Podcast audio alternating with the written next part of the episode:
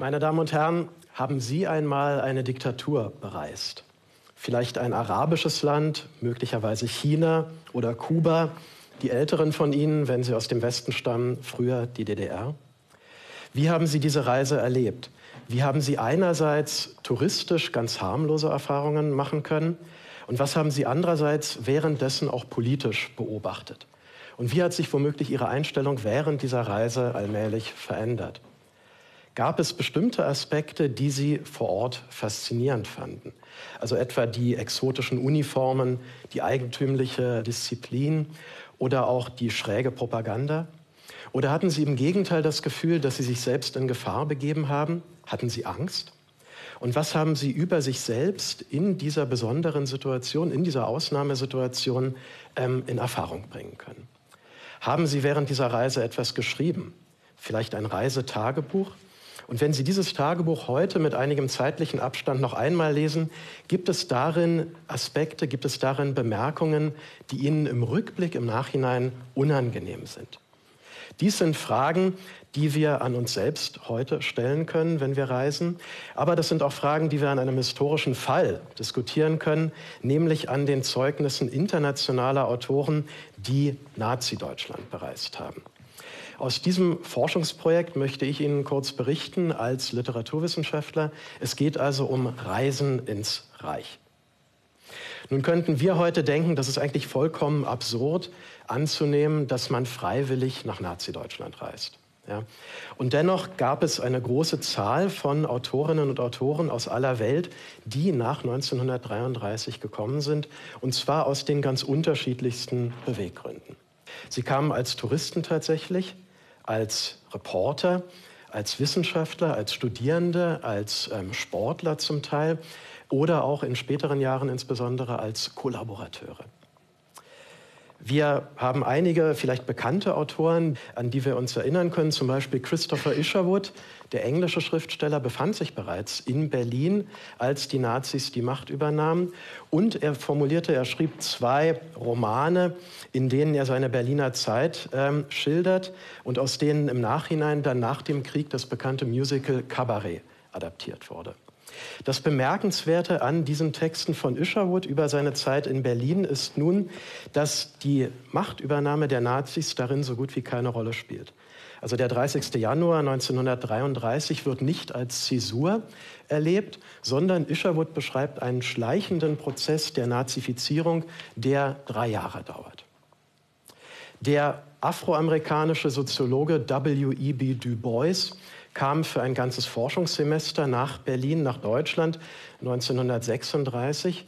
Und er bemerkt in seinen Aufzeichnungen zu seiner eigenen Überraschung, dass er in dieser gesamten Zeit in Deutschland als Schwarzer keine Diskriminierung erfahren habe.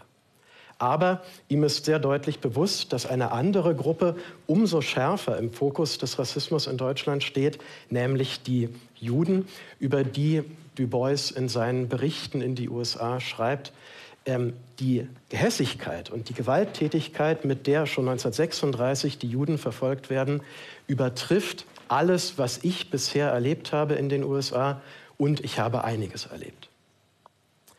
Der irische Schriftsteller Samuel Beckett kommt ebenfalls für ein halbes Jahr nach Deutschland auf eine Art Kunstrecherchereise. Er bewegt sich von einem Museum zum anderen und lässt sich in dem Moment, in dem die Werke der Moderne bereits weggeschlossen werden, für die Kampagne Entartete Kunst, diese Gemälde noch einmal zeigen oder in den Kellern sich die ähm, verbotenen Räume ähm, öffnen. Er besucht die Sammlung von Hildebrand Gurlitt und ist also sozusagen in Sachen Kunst unterwegs, schreibt aber währenddessen ein sehr ausführliches, sehr interessantes Tagebuch, das er in einer eigentümlichen englisch-deutschen Sprachmischung verfasst. Beckett konnte sehr gut Deutsch und das klingt dann etwa von Satz zu Satz so, dass er schreibt, What a Schererei this trip is becoming. Der ähm, französische Schriftsteller Jean Genet war ganz anders in Deutschland unterwegs, nicht als Kunstliebhaber, sondern als Landstreicher, als Vagabund.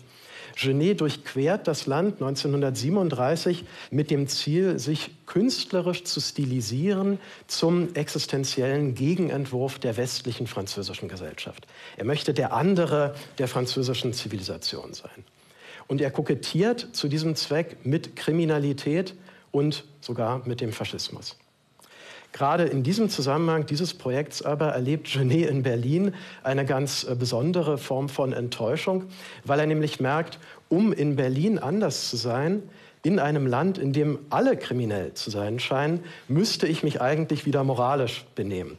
Genet schreibt in seinem Tagebuch des Diebes, dies, also über die Deutschen, dies ist ein Volk von Dieben. Wenn ich hier stehle, tue ich nichts Besonderes. Ich gehorche der allgemeinen Ordnung, ich störe sie nicht, ich stehle ins Leere.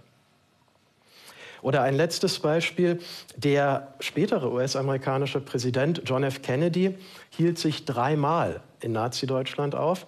Das heißt, bevor er 1963 zu seinem berühmten Staatsbesuch nach Deutschland kommt, ich bin ein Berliner, kannte er das Land bereits aus verschiedenen historischen Phasen. Er war 1937 als Student in München und Köln 1939, während sein Vater Botschafter in England ist, besucht er Danzig unmittelbar vor Beginn des Krieges. Und 1945 kehrt er zurück als Reporter nach Potsdam und besichtigt sogar den Bunker unter der Reichskanzlei. Und Kennedy kann sich während dieser drei Reisen durchaus bereits mit den Themen beschäftigen, die dann später, ohne dass er das wissen konnte, seine Präsidentschaft äh, prägen werden, nämlich die Frage, wie funktioniert eine Diktatur? Wie ist eine Krise, die zu einem Krieg zu führen droht, möglicherweise doch noch abzuwenden? Und wie kann man als Demokrat einem autoritären Gesellschaftsentwurf begegnen?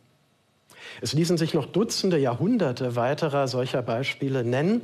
Aber wenn wir all dieses Material zusammennehmen, können wir uns fragen, was ist das Besondere daran? Was unterscheidet systematisch diese Texte von Ausländern von den Zeugnissen deutscher Zeitzeugen?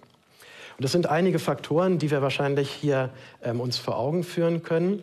Ähm, zum einen, dass ein Ausländer sozusagen plötzlich in das fremde Land hineinkommt und deshalb schockartig registriert, was dort vor sich geht und nicht wie die Einheimischen in allmählicher Gewöhnung. Schärfer können sie auch wahrnehmen, was in der Diktatur geschieht, weil sie kontrastiv wahrnehmen, das heißt im Vergleich mit dem, was sie aus ihrer Heimat kannten und mit dem, was sie vom fremden Land erwarteten. In der Regel sind die Aufzeichnungen aus der Diktatur insofern dynamisch, als sich die Einstellung der Reisenden verändert. Sie sind Irritationen ausgesetzt, Herausforderungen ausgesetzt und häufig kommt es zu regelrechten Wenden in der Einstellung der Reisenden, meistens vom Sympathisanten zum Kritiker. Die Situation von Ausländern in der Diktatur ist extrem ambivalent. Sie sind sozusagen mittendrin und zugleich distanziert. Im Extremfall sogar im Luftschutzbunker mit SS-Leuten, aber trotzdem mit kritischer Distanz wahrnehmend. Man könnte sagen, das ist ein Extremfall in der Sprache der Ethnographie von teilnehmender Beobachtung. Was die meisten Berichte auszeichnet, ist, dass sie insofern offener sind als deutsche Zeitzeugenaussagen, dass sie nämlich weniger befangen auch über eigene Fehlurteile, über eigene Anfälligkeiten berichten. Und schließlich steht ausländischen Berichterstattern ein größeres Repertoire an literarischen Techniken zur Verfügung. Und das gilt sogar für Autoren aus befreundeten, verbündeten Ländern oder Schriftsteller der intellektuellen Kollaboration.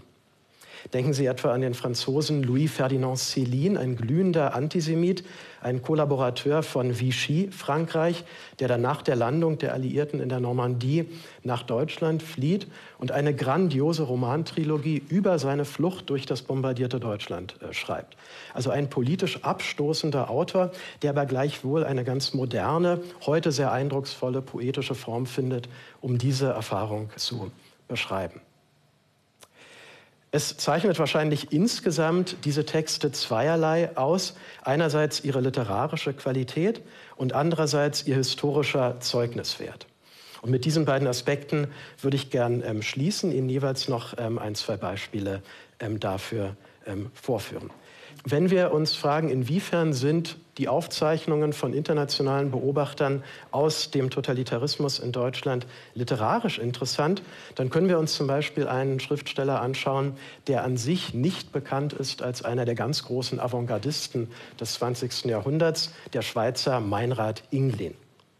Inglin aber läuft gewissermaßen zu besonderer Hochform auf. Das heißt, er findet eine besondere Sprache, eine besondere Form in dem Moment, wo er sich in der Diktatur dieser Ausnahmesituation ausgesetzt fühlt. Und er schreibt einen geradezu kafkaesken Text mit dem Titel Meine missglückte Reise durch Deutschland. Missglückt, warum?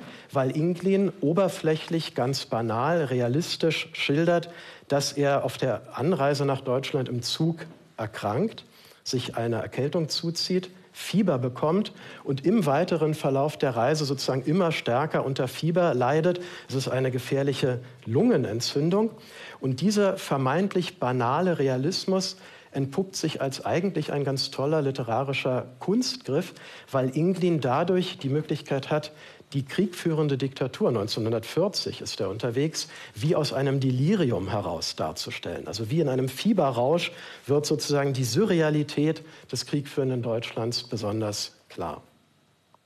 Und gleichzeitig ist das gewissermaßen ein Versuch, immunologisch zu verstehen, wie funktioniert der Faschismus, inwiefern bin ich selbst als Schweizer womöglich anfällig und muss meine eigenen Abwehrkräfte für die im Nachbarland ausgebrochene Barbarei aktivieren. Historisch schließlich sind die Texte in zweierlei Hinsicht besonders bemerkenswert, finde ich. Zum einen geben sie uns Aufschluss darüber, wie Besucher auf den Faschismus reagierten, anhand der Selbstbeobachtungen, die diese Zeugen formuliert haben. Und zum anderen geben sie uns Aufschluss darüber, was diese fremden Zeugen an den Deutschen beobachtet haben und was sie von deren Verbrechen und deren Politik erfahren konnten. Für jeden dieser beiden Fälle möchte ich Ihnen zum Schluss noch ein Beispiel ähm, skizzieren. Also zunächst die Selbstbeobachtungen. Die englische Schriftstellerin ähm, Virginia Woolf reist 1935 im Transit zusammen mit ihrem jüdischen Ehemann Leonard und mit ihrem Hausäffchen Mitzi durch Deutschland. Und sie führt ein Reisetagebuch, das sie angelegt hat wie das Protokoll eines Selbstversuchs, Faschismus im Selbstversuch. Wolf protokolliert, wie reagiert sie selbst physisch und psychisch vom Moment des Grenzübertritts an bis zum Moment der Ausreise auf die Diktatur. Sie stellt fest, schon bei der ersten Begegnung mit Uniformierten, wir werden unterwürfig. In einer Massenveranstaltung lässt sie sich hinreisen, den Arm zu heben. Die US-Amerikanerin Martha Dodd schließlich war vier Jahre lang in Deutschland als Tochter des Botschafters der Vereinigten Staaten und publiziert hinterher ein Buch, in dem sie ganz klar warnt, als Ergebnis ihrer Erfahrung noch vor Beginn des Krieges, Hitler wird einen Angriffskrieg führen und das ultimative Ziel ist die Vernichtung des jüdischen Volkes in Europa. Insgesamt also können wir aus den Zeugnissen internationaler Reisender aus Nazi-Deutschland sehen, wie einerseits der Faschismus wirkte und aber andererseits auch, was man wissen konnte, wenn man denn wissen wollte. Ich danke Ihnen.